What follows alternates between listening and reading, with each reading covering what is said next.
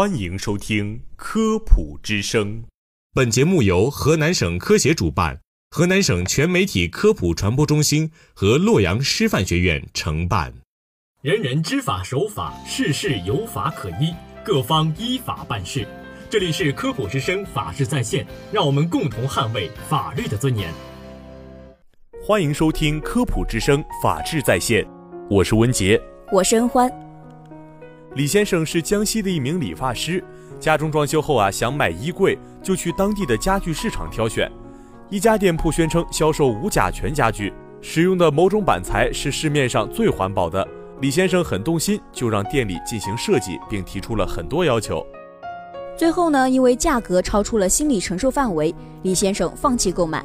店员非常不满，说了几句讽刺的话。李先生感觉很没面子，自尊心受到伤害。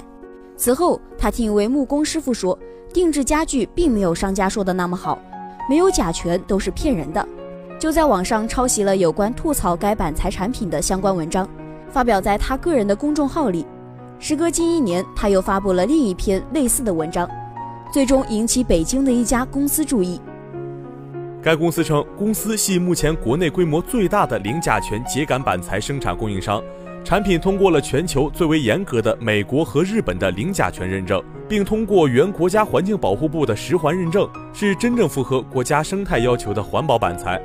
涉案文章恶意诋毁其产品性能及质量，造成众多不明真相的购货商指责并要求退款退货，致使产品销量急剧下降，并使原告在业界的商业信誉急剧降低，为此提出百万元的索赔。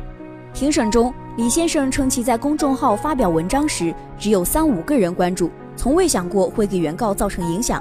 他表示歉意，但不同意赔偿，认为公司业绩下降与他的文章没有任何关系。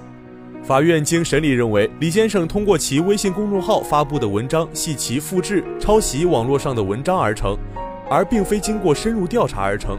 同时，所涉及的内容确实容易让他人对原告的产品产生不良印象。从而对原告的商誉造成一定影响，故应承担侵权责任。据此，法院判决李先生删除涉案文章，并在其公众号上刊登致歉声明，赔偿原告公证费及律师费共计三点二万元。